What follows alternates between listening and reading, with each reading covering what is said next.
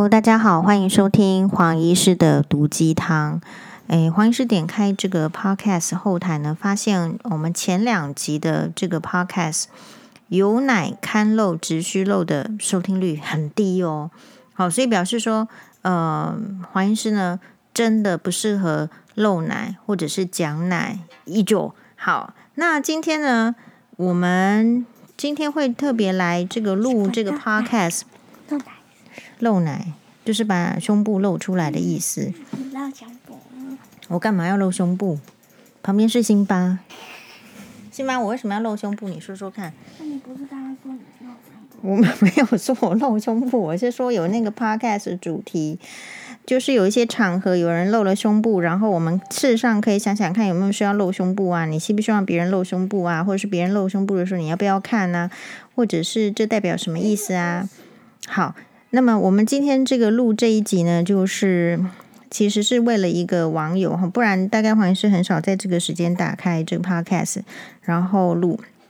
他说：“嗯，我稍微介绍一下他的背景，其实就是一直都有在这个我们的 FB 的粉专呢，呃，跟黄医师有一些呃互动的一个网友。那他呢人也这个非常好哈，也有参加这个黄医师的。”诶，粉丝见面会，那么他呢也遇到就是说想要这个离婚的状况，然后也事实上去请了律师诉请离婚，但是在第一审的这个离婚被法官呢打回票，打回票的意思是说没有准许离婚，当然也就没有后面的呃监护权的问题啊，剩余财产分配的问题，那所以呢，他这个非常。特别就是说，嗯，所以他有一个心得，就是黄医师曾经说过的，他觉得黄医师所说的就是我我们在婚姻中所遇到的小事，或者是杂事，或者是受不了的事情，其实，在法官的眼中，真的就是小事。好，他他这样做，我们 他他有个心得是说，外遇反而比较能快离婚。好，那他是说，他是他觉得。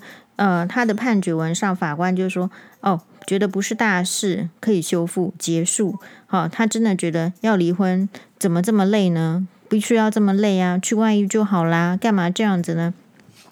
所以，其实法律某种程度常常是，嗯、比较能规范，或者是你说比较惩罚守秩序的人。”真正走那个旁门走道的啊，反而都是轻轻带过，反而就是哦，OK 啦，这样，嗯，然后呢，他觉得是这个法官的问题啦，所以他会去提上诉。那我就说上诉，那你通常你第一审输掉，你上诉会换律师吗？他就说没有，他觉得是法官的问题，所以他还是会原律师去上诉，那我就说，诶，那你这样子的话要注意，一定要拜拜。其实你遇到什么样的法官，好，或者是法官，法官就是人啊，法官不是神，而且法官呢是跟人相当有距离的人，就是他们也要利益回避，所以他也不太可能去涉入到，就是说别种关系很深。好，我的意思是说，比如说像我这样子的人。不是法律界的，然后上次呢，嗯、这个我的这个律师跟妹婿，哈，就是他们这个聚餐的时候，我有，就是我有我有请这个律师吃我的律师吃饭，然后呢，因为呃我说过我的妹婿是他的大学同学，然后就顺便请了这个我妹婿，然后还有这个黄律师一大家一起吃饭，然后呢，在这中间就说。哎呀呀，你也呃，诶，可以来跟我们一起去爬山。好，那事实上都没有揪黄黄医师去爬山，就是他们那个圈子是很很自己人的，所以有时候这样也不太能够了解到外界，好，外界的现实。就比如说，嗯，另外一个朋友就说他他们家隔壁是住法官的，然后呢，可是平常看到人也。也不会打招呼啦，也不会多讲话。他真的能够知道别人在讲什么吗？有时候也是这样。有时候，如果你自己比较会去观察的人，你会觉得那个同温层很厚。就像医师也是啊，就是医师群组里面讨论的就是那样子。然后医师群组以外的呢的话题，不见得入他们的眼。比如说那个土城割喉的这个可怜的哈国中生的这个命案。哎，对不起哦，好，那那这样子，其实根本群组一直在讨论政治什么？你以为他们多关心关心社会事呢？没有啊，这样的事情根本不入他们的眼，根本没有没有在意。那我想，如果连医师族群都没在意这件事情的话，那一些想比较多的权利跟财富的高官，怎么可能会在意呢？你就用这样子的心情去想，就 OK 了嘛。那嗯，这个网友继续回应，他说：“黄医师，我的律师递出上诉声明了。这几天我其实有点睡不好，听您的 podcast 就会模模糊糊睡去。啊，当然，对啊，黄医师的 podcast 功能性就在这边。当然，新的我起床后也是有在重听。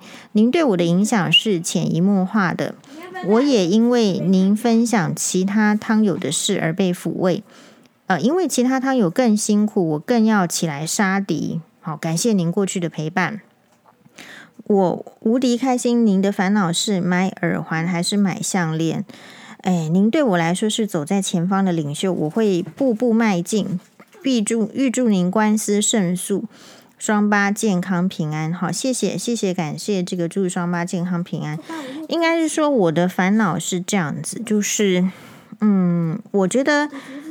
最近啊，你如果看那个 YouTube，就说如果你觉得很烦，或者说你觉得这个事情怎么会发生这样的情形，我都希望你可以去 review《三生三世十里桃花》这部剧，在 Netflix 上应该是有的，或者是你没有办法看那么多集，你可以去看那种就是 YouTube 有很多，你只要打“三生三世十里桃花”，就有很多人去整理这样的影片的重点。好，可能呃每一个小节就是有人去整理。那呃我自己从这种就是说偶尔去复习《三生三世十里桃花》呢，也获得就是很多的力量。什么力量呢？就是就是有时候那个司命写的命簿就在那边，你是不能改的。好，那你就是遇到了，但是你不会只有这种。这种命命簿啊，你可能会有其他的，好，你你不一定就是一定 always 是在这样，所以烦恼是这样。比如说，我可能可以公开的烦恼是，我想要烦恼这个耳环还是戒指，可是呃，我也有不能够公开的烦恼嘛，好，因为我没有办法像人家一样，就是说，就是所谓公开烦恼这件事情到底对。对自己还是对别人有什么有什么意义？好，有时候其实公开烦恼是为了讨拍。比如说我其实，好，比如说我事实上想要在这个 FB 办一个投票啊，到底是投这个项链还是耳环呢？好，就是每一个人，我的我这样子说的意思是说。我们都要接受当下的烦恼，因为你现在不接受这个烦恼，下一刻就是铁定是有别的烦恼的，只是有遇到跟没遇到。就像我今天分享的这个潘建志医师的粉专，他的写一篇文章，他的这个文章呢，主要是在讨论，就是说啊，这个贺龙夜夜秀里面呢，对呃这个身障的陈律师的一种比较。呃，歧视的言论，我觉得潘建志医师这一篇写的是蛮好的，因为这种就是涉及歧视性言论。那我们的日常生活，其实不管有心或是无心，歧视真实发生在我们每个人的心里，无所不在。我现在念的是潘建志医师的文章。就算是亲如家人，台湾父母歧视女儿，遗产常常少给，甚至不想给或不分。国中国国小老师也喜欢成绩好的小孩，就算是怕霸凌同学也不管。好，那人的大脑很懒，习惯性贴标签，用片面的资讯判断一个人。比如说，社区停车场有个年轻人开保时捷，你的直觉是哇，他年少有为，但不晓得他是诈骗集团成员，不小心认识他，结果你就被花言巧语骗去投资，银行存款归零，法院提告十年也讨不回来。好，那这边他就有很多的文章，可能欢迎大家自己去看一下潘建之医师的粉砖。然后他说啊，歧视不是台湾的特色，是全球普遍存在的问题。这个我蛮认同的。就像很多的华人，其实你要在国外讨生活、讨讨工作，好，你就是说大家觉得住在国外的台湾人好像高人一等一样，那是在台湾觉得他们高人一等。事实上，他们在别的国家根本没高人一等啊。事实上，要受到很多的歧视跟挑战，还有要能力证明一切嘛。他说呢，台湾的和平化民主奇迹才是世界上很少数的特殊案例，比一个人能得到诺贝尔奖还罕见。那话说还反总而言之，就就是李登辉很厉害嘛。然后还有就是说，那你觉得李登辉厉害的同时，你可能也要觉得说，呃，那些国民党的人也没那么那么杀气腾腾嘛。我觉得，好，这是黄医师的浅见。他呢说，我觉得潘建志医师的最后一段话是最好的。他说：“我们心里都会歧视别人，但每个人都会变老生病，也终将面临歧视。”我再念一次：“我们心里都会歧视别人。”啊，比如说，你敢说你不歧视街上的游民吗？好，你敢说你不歧视啊、呃，薪水赚的比较少的人，或者是身体有一些残缺的吗？其实要尽量的练习，歧视没什么好可耻的，但是你要知道这个不对，你要练习不歧视。所以这句话再说一次，我们心里都会歧视别人，但是每一个人都会变老生病，也终将面临歧视。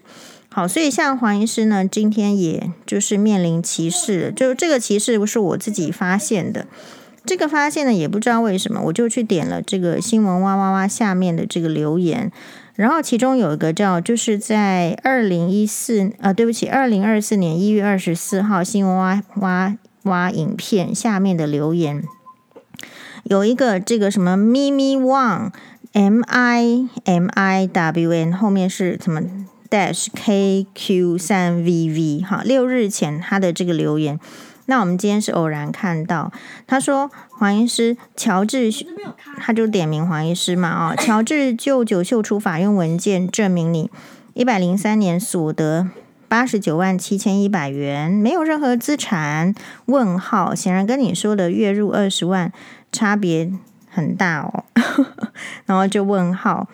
嗯，然后呢，这个我这个看到了是这样，我就去回应他，因为我觉得这应该是要，嗯，就是给大家一个想法，因为我最近又看到那个职业啊、就是说在家里工作很久的家庭主妇，然后他们面临要再求职，他们的待遇就像是说。呃，在家里面做家庭主妇很多年，突然老公说不养她了，就逼着她一定要离婚，或者是一定要出去找工作。这个类型的例子我看太多了，所以我想要给大家说明的是，是啊，我一百零三年就没有什么工作，我没有办法看什么诊，我小孩子这么小要又生病，我到底要怎么样要看多诊呢？多开刀呢？就是没办法，因为我。在照顾小孩，所以这种职业妇女要兼顾家庭的牺牲与辛苦，与莫名其妙的被歧视，我很了解。好，我就去呛他，我说：“你怎么不讲前夫一百零三年赚多少钱？不会被前夫告个资法吗？”注意。个资法包括财产的记那个内容，好，个资法还是公诉罪，不是说呃前夫不告你，检察官就不能办你。好，你讲我的个资，我不我不告你，检察官就不不办你。个资法是公诉罪，我说你就试试看。所以，嗯、这个世界上你会看到很多人的行为是违法的。你不仅不知道他违法，是因为来自于自己没有法律常识，你可能还呃误以为人家是正确的，还去学习。这也就是为什么最近有一个很沸沸然然的呃网红新闻，就是说那个叫什么詹姆士哈，詹姆士出了这种事情，害黄妈妈以为是那个主菜的大厨詹姆士发生这个状况。我说不是他哦。是有一个看起来是年轻，可是其实也看起来不怎么年轻的年轻人的网年轻网红叫詹姆士，然后呢，他就跟另外一个呃人跑去这种比如说大卖场，好像是全联，好还是什么地方，然后就拍摄影片，然后就是打开来偷吃一口，然后再放回去，然后再哈哈没怎么样。那后续是因为这种行为，你看，所以呃，我觉得网红的世界其实就是说，这就是一个标签，好像贴了标签，网红到底是就变成比较厉害，还是高级了，还是其实也是不厉害，还是低级？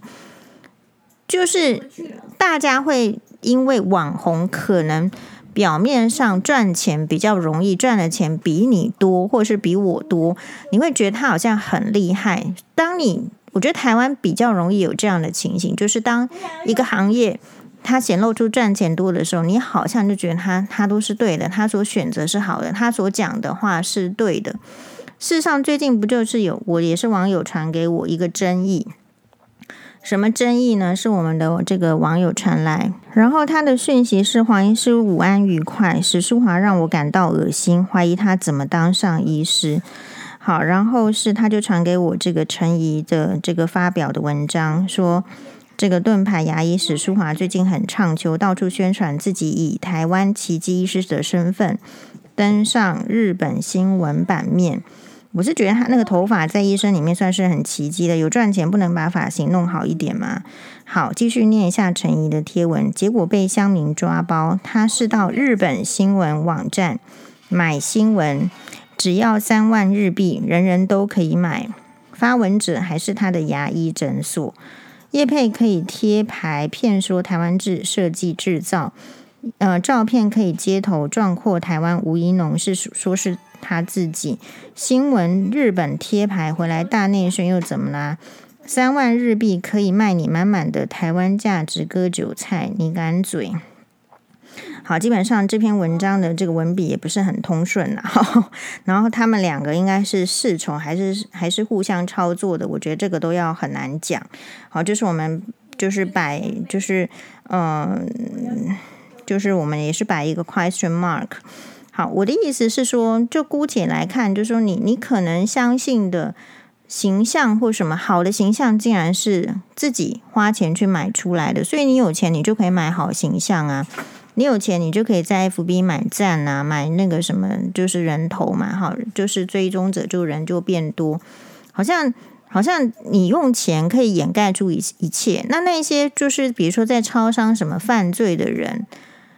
他不也觉得法律是很轻的，只要用钱，反正稍微缴一点钱，然后稍微呃赔偿一下，这个事情就没有了吗？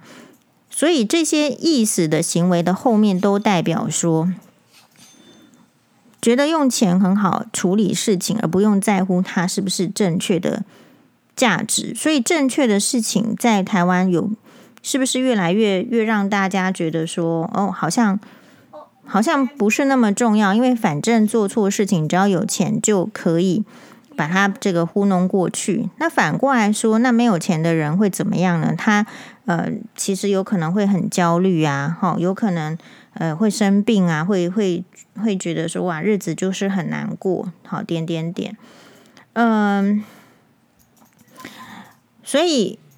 现在就是说啊，很多这个家长，你说这个 YouTube 什么，你这个 YouTuber 你要看还是不看？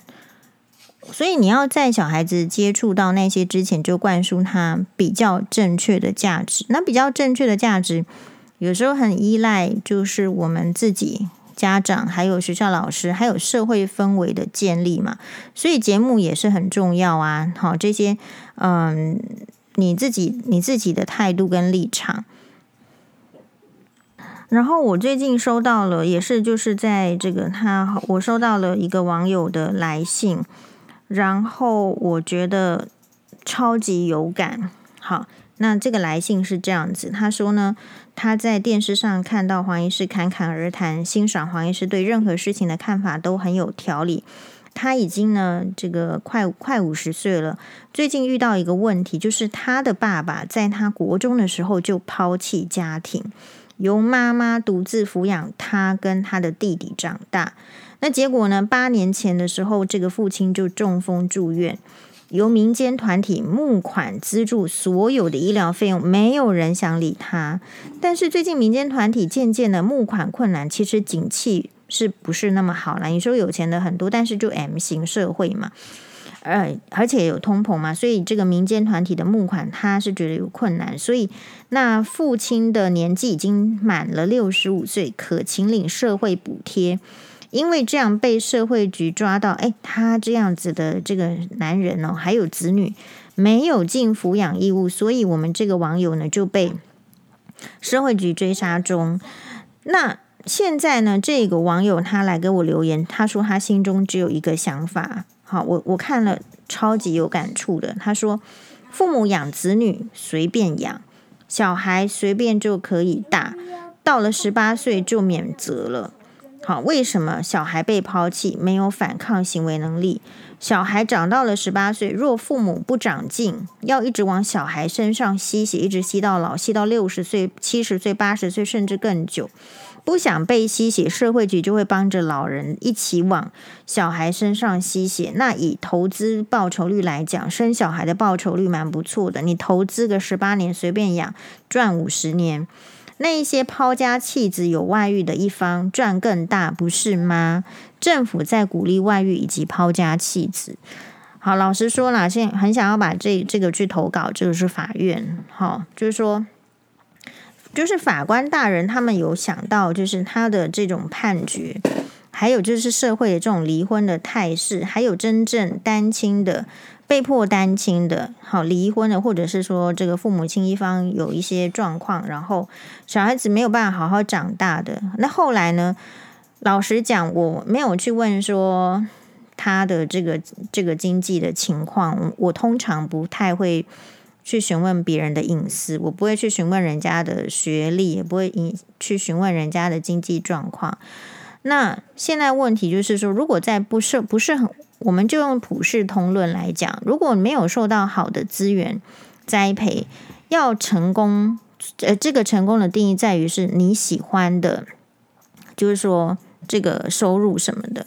好，我心里是黄医师为什么很有感，是因为我是受到良好教育栽培的人，我自己也很有能力，也非常努力的。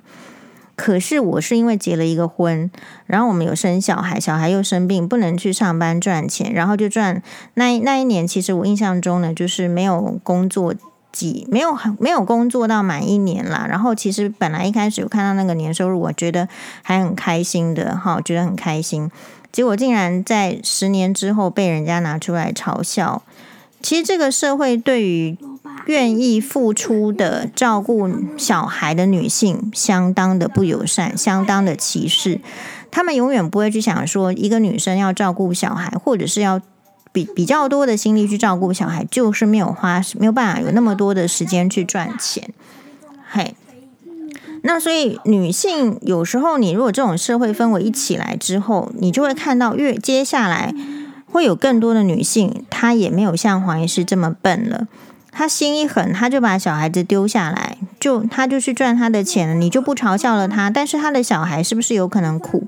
有可能。好，我今天就看到一个新闻，说有个国二的女生睡到一半，跟爸爸睡在一起，下体疼痛，很明显的就是她爸爸要性侵她。然后来再去告哈，好，爸爸还找一些什么理由，什么下体什么痒啦，要帮他擦药什么，所幸是法官英明，然后没有，就是说不管是一审还是上诉，都判了这个爸爸五年的这个罪责。所以我们的小孩如果没有，就是我觉得小孩最可怜的就是他真的没有没有那个能力判断，没有能力选择，他是被迫养的，就是爸妈你愿意给什么。那小孩子就只能接受什么？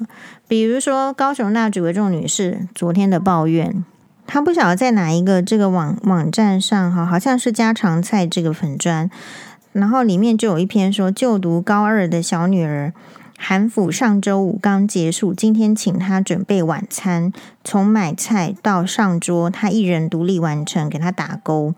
刚下班就有一桌简单的家常菜。心情就是舒舒服服。老妈，我今晚难得不用煮晚餐。然后下面的留言都是说肯做就会有成绩啦。然后他，然后这个我这个这个人就说是有时候我会刻意转传影片给女儿，跟她撒娇说我想吃，她就会出门买。然后下面有一些赞许的说哇，小女孩好有才，妈妈教的好，能煮诶。哎，民以食为天，我希望他就回说，民以食为天，我希望小孩能完全自立，除了读书、煮饭、打扫，都必须要学会。只有只是呢，课业有些重，一周只能练习一次，亦或寒暑假才有空，这个多多复习。然后就掌声。下面还有人说可以嫁人了。高雄大学的众女士跟我的讨论是这样，我们觉得很奇怪，明明知道是高中生，而且是高二了，叫小孩独立煮饭给他吃，这不是放弃了小孩的学业吗？他说一周只有一次啦，哈，寒暑假也只而已。但是高雄大举的众女士是觉得说，看到那些留言就觉得是比较是没救了，好，因为他会觉得那种妈妈是很自私的，只是希望小孩子能够帮自己做事，她怎么不去叫叫老公帮忙煮菜啊？我的问题是这样，她怎么不传讯息给老公说，老公我想吃，就因为我们社会 AA 制嘛，你想吃自己不会去弄吗？结果这样子类型的女生，她去传讯息给她的小孩，所以其实有一些。女性还是有分的，有一些人是希望自己过上轻松的生活，但是没有替小孩子的未来着想。呃，当然了，不是每个高中生都重视学业，高中生也是有分的，有的已经自我放弃了嘛，好之类的。但是下面一堆崇尚这种做法的人，就是呃，一直鼓吹这个老母哈，把这个小孩子利用完之后，把他嫁出去，或者是说哇，你出头天了，以后日子轻松了。其实我们要说，这个社会是有分 level 嘛，哈，就是 level 某一些等级的人，他的逻辑就是这样，他其实是在利用小孩。那小孩知不知道自己被利用呢？我认为是完全不可能知道。你这个年头，小孩子再怎么聪明，有一些有一些路径啊，还是要走到走到了，遇到事情了，你才会知道。好，那这是什么意思呢？就是像刚刚那个网友去，就是给我们投稿的，他要到五十岁了，然后他的都已经放弃家庭了，就是他自己、他妈妈、他的这个养养养他跟弟弟长大的这个独立抚养的妈妈，他自己经历过这些事情的时候，他只是觉得苦，他还不觉得后面竟然会有荒谬的事情，但是后面是真的呃发发出发生出来，而且这样的事件。如果没有投稿到报社，没有投稿到法院，大家会觉得那个制度，比如说奉养啊，什么是很很正确的。可是我觉得他就是破题，我觉得他比黄医师呢还有条理。就是你养小孩是可以随便养，养到十八岁，可是你要求他，你你现在人寿命是平均是八十几嘛，对不对？好，那你平均八十几，那你。呃，你你你要求这个小孩要奉养这个小孩子，这个这个父母是到八十几岁，所以这种投资报酬率是很惊人的，难怪黄医师的这个粉专就分享一篇，篇也是逻逻辑破洞的。可是我们发现这年头好像逻辑破洞的越来越敢说，反而是正常思考的人没有在说话。是匿名公社，他说为什么政府不开放让单身的男生可以去越南使用越南代理孕母？用台南的种跟越南女生的卵生下婴儿，这样台湾的男生就单身男生就算没钱娶老婆，至少还能得到一个自己血缘的孩子。有一些男生呢，只是不单纯啊，只是单纯不想养老婆，这叫单纯了。黄医师还把它念成不单纯。有些男生只是单纯不想养老婆而已。把娶老婆的钱省下来当单亲爸爸养一个自己的孩子也算传宗接代，所以如果我们把它破题的话，他这个家里没有钱，基因又不是爱因斯坦的基因，然后也不是信什么爱新觉罗，你觉得他为什么要传宗接代？为什么？Why? 那他为了要传宗接代，就要去用另外一个女生的卵子，用另外一个女生的子宫，然后是要付短期的费用。短期的费用就是说，呃，可能需要介绍费嘛，可能需要代理孕母费嘛。然后之后他就觉得好像是不用花钱的，因为他世上没有钱养老婆嘛，所以他会觉得说，如果把那个老婆的钱省下来，就养一个小孩应该就 OK。可是你真的觉得一个连老婆都不想养的人会想要养小孩吗？我不太知道那些就是连老婆都不想养的人，他会，我不太相信啦，他会对自己的后代多好。好，比如说，其实如果举我举我前夫的例子，他不是一直觉得我花很多钱浪费什么嘛？好，那这样我就会把他想成他不想，他其实不想养花那么多钱养老婆嘛。你看他后来的行为，他是会想要花钱教养小孩、养小孩的吗？其实我看到的就是不没有没有大家想象的那么想嘛，那么会嘛，因为他们就是看钱比较重的族群而已嘛。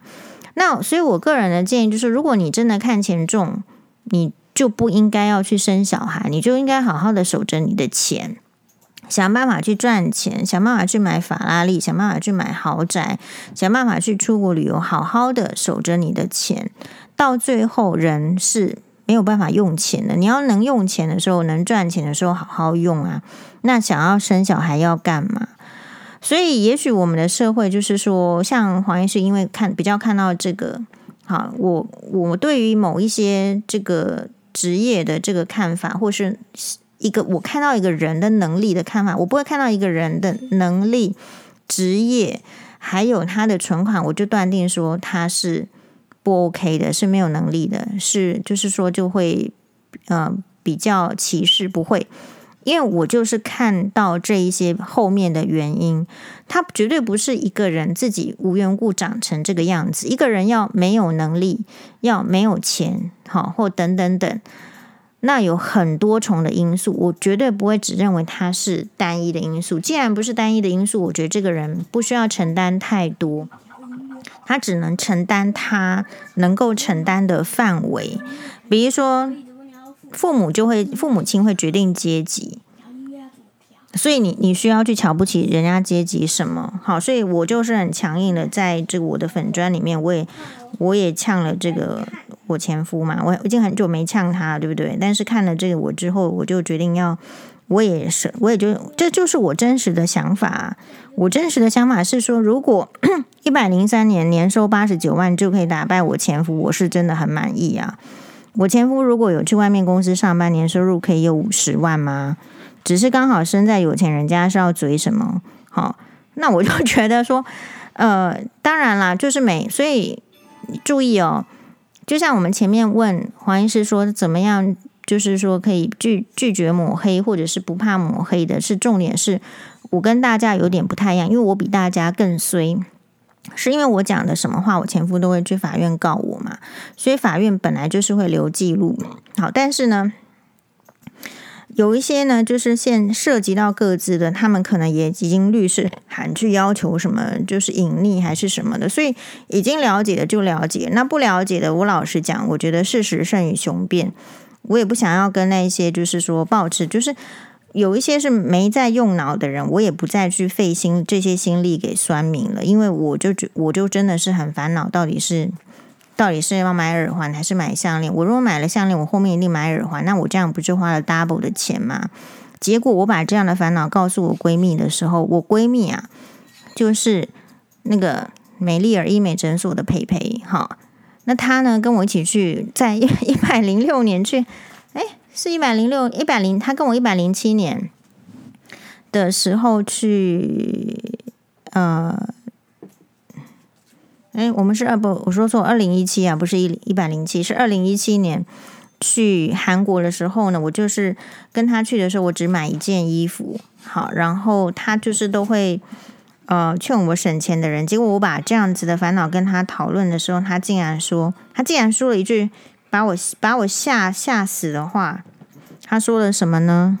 哎，我们家欧妈已经猜说，他说培培一定是说要买就买。好，我来找出培培的这个原文，这样好，他他他的这个回应吓死我，培培吓死我。来，嗯，好，我我我是这样发给他的，好。哎，那种基本款我没有，我比较想买梨形，我耳环太多了，对吧？好，可是蝴蝶垂坠的感觉很喜欢。结果他就当我写“可是蝴蝶垂坠的感觉很喜欢”的时候，他就回对，两个都下手，好把我吓死。好，那我就说培培竟然支持这样，他说支持啊，你不觉得现在很多变动吗？过得开心，只要在能力范围之内，对自己好一点。然后就说超有质感的，然后我就说：“培培，你觉得我应该先买哪一个？先买项链吗？哦，可是耳环的话，好像可以出去玩，马上可以拍照呢。”他说：“耳环先买，最常搭配呀。”然后我就说：“可是耳环比较贵，而且一直都在。单颗的 CP 值高的项链，好像要看运气。”好，这样，那。他说：“结果培培今天刚刚现在来个讯息，他说我今天去南门市场，好热闹，老蔡水煎包一颗变十七元，奇怪，老蔡水煎包一颗本来是十十五不是吗？本来十五嘛？好贵。好，这就是我跟闺蜜培培的对话。好，那回到那个，就是说还要继续上诉打第二次的那个这个网友，我就丢了那个猪木跟长州力的摔跤影片给他。”因为他说他就是继续继续去杀敌，嗯，我看了很有感，就是有一些我我觉得人是这样子，趁着自己呢就是皮质没有萎缩，没有失智症，然后体力还 OK 的时候，该杀的敌就是要杀，而不是等人家来践踏你在那边一直一直一一直一直喊啊，一直哭啊，一直闹，一直觉得痛。好，就是老天爷给予的能力的是。体力的时间是有限，比如说，我认为啦，四十岁以前，老天爷给的就给你的就是美貌跟健康。那当然不是每一个人在四十岁以前就拥有美丽跟健康。可是如果没有美丽跟健康的人，可能又有其他，比如说可能会有不错的个性，或者是、呃、更多的朋友，或者是有些人是、呃、有不错的家庭。总而言之，就是。这个阶段就是这样。那四十岁以后，我是觉得人生就就是开始走下坡。四十岁开始走下坡，但是还不是到人生的终点。没有人知道一定会好，或者是会不好哦。有时候那种都是洗脑自己的。比如说，有一组人马，他大概就洗脑自己，我的以后一定不好。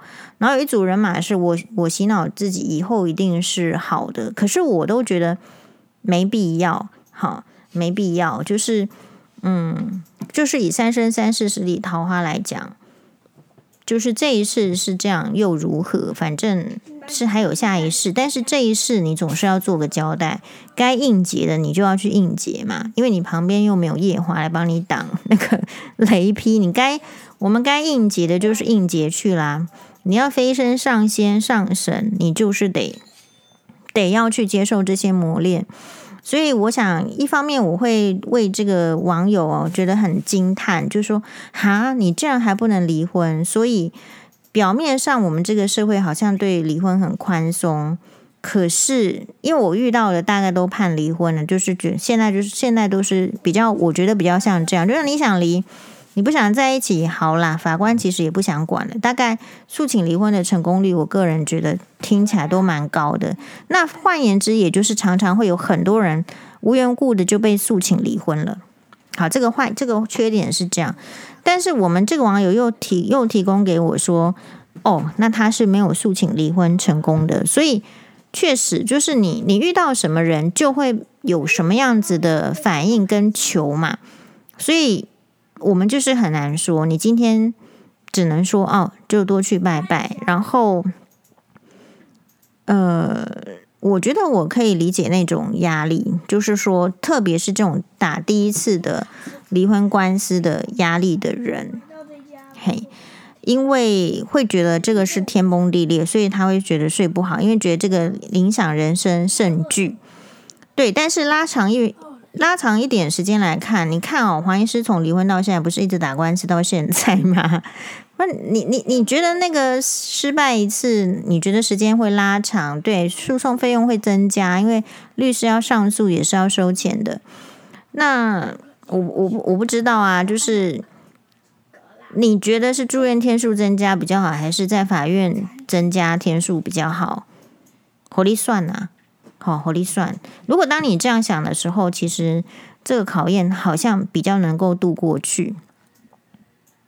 在这个时间点，看到三分钟前邓惠文医师的粉专发：二零二四年婚内失恋，失恋的婚姻可能没变，所以舞台剧回归不是重演而已，一定要带来。因为之前婚内失恋的舞台剧就已经那个哈看，就是他已经演过了。所以一定要带来新鲜的元素，抚慰人心。好，婚内失恋，重磅回归，即将完售。五月在水源剧场与各位剧迷相见，敬请期待，记得关注粉丝团哦。好，那我们看看。好，我再跟约约新霞去看好了。可是他婚内没失恋，我们是没婚姻的。好，OK，但是呃。我觉得需要透过一些戏剧啦，哈，你可以这个观察人生。我最近啊都在这个观察猫熊，我一直在想猫熊的视力到底是怎么样，因为我知道狗是大近视眼。那想说猫熊它跑到那么高的这个地方哈坐着，然后在近的地方的时候，好像也拿东西什么都很好。我觉得它的焦距调节力好像很好。那猫熊，我们知道它是唯一的熊不冬眠的。可是我竟然看到一个好像类似加拿大还是俄罗斯的影片，就是一个一个棕熊在冰天雪地里，竟然还有人拿鲑鱼去喂它。我想说它，我就问高雄大举委众女士说：“请问现在的棕熊没有冬眠吗？”然后高雄大举委众女士就是说：“因为它那个是有人演的，这样。”嗯。很多时候，我们身边呢、非常有可能是不能谈天的朋友，好，没有没有说笑的朋友，然后充满着压力。那么，希望这个诶黄医师的这个汤友们都知道说，诶，我们有一个这个管道呢，事实上事实上是可以，没关系啊，都说出来呀、好，诶，然后就是日子是只要吃得好，睡得好。拉得出来都可以啦，好，但一定会有些挑战，像这个网友就受到挑战。但是人生要拉长远来看，然后要分散注意力。当然了，我觉得有时候分散注意力很难，是因为要花钱，要花时间。可是我们的生活已经被压缩，所以，嗯，关于这点要怎么做到，我觉得可能要有极强烈的兴趣。就是像我觉得我能度过，是因为我有那种极强烈的兴趣。比如说，我对猫熊就是很有兴趣，我对邓丽君就是很有兴趣，我对朱木就是很有兴趣。有极强烈兴趣的人，比较能够沉浸在在那个那个部分里面，那就有可能稍微忘忧解愁。好，就是反正先先先避一下，所以你要有一个能够避祸的防空洞。能够避祸的这个兴趣，这个蛮重要的。好，说到这个兴趣，我我呢大概要宣布，我们这一这两年都不再网购了，因为呢，呃，黄医师很喜欢在一个网站，好叫 The Outnet，他说是 Net-a-Porter 的过季网站，但是这个网站呢，就是。嗯，我今我今天看到一件 DG 的洋装要买的时候，它因为它是 last one，然后四十号，然后是土耳其土耳其蓝的颜色，就是这个型穿上去一定显瘦了，不管你怎么胖，穿进去肯定是显瘦的，所以应该要买，而且已经打到五五折了。好，然后呢，我就准备要买，我想我其实已经思考了一个月嘛，那一个月之后看到它还在。那我想说，那这就是命定喽。而且我事实上以为黄律师已经去买了。好，然后我就想说，管他的，我就呃，就就要来刷卡。结果要刷卡的时候，发现呢，就是没办法刷过。诶，他还在额度之内。好，然后所以我就问了这个信用卡公司，结果信用卡公司就说，因为这个网站最近常常有盗刷，好，所以大家不要。现在不要在 The Outnet 网站买哦。虽然黄医师之前好像有推荐过，但其实现在这个网站说有可能就是太有太被反映有这个诈骗集团有涉入这样子的一个疑虑，然后所以他们是锁住这个网网站的。那我说那怎么办？不然你开放十分钟，我刷完之后你再关。好，可是我刷完卡之后，我马上接到诈骗集团的电话。然后，所以我就受到惊吓，然后我就打，马上打电话给信用卡公司说，马上要停停用。好，最后一笔交费就是交易，就是在我那那件衣服上。所以我感觉到网络购物呢，在现在好像风声鹤唳，非常不安全。好，所以我决定以后就是要停止这个网购两年，刚好可以省钱存钱。那如果真的要买，他们说实体店面是比较能够刷得过。我就这样问他说：“那那如果连这样子的这个金额都没有办法刷过的话，被挡的话，那你叫我在国外旅游的时候该怎么办？能用你们家的信用卡吗？”好，这样就他说，如果在实体店面是比较没有问题的。所以感觉台湾的这个信用卡，我觉得，呃，出国旅游的人很多啦，哈。最近他们可能真的，呃，政府也许有在管制，还是有一些手段，我不知道。好像感觉他们在抓这个诈骗，还是什么金融的这个控管上面，好像是更严格了。那可能会带来一些不方便，所以也许要出国旅游的人，应该也加紧要要要带一些现金，哈。比如说去日本，虽然他们都已经是无现金化，都是已经一化的付钱，但是这样听起来，万一我们的卡在迪士尼里面，万一不能用，这就是天天大的事情了，对不对？不能不能买通关，好，点点点点点，嘿，这个是黄医师呢，今天也非常分分享给想要分享给大家的，马丹尼。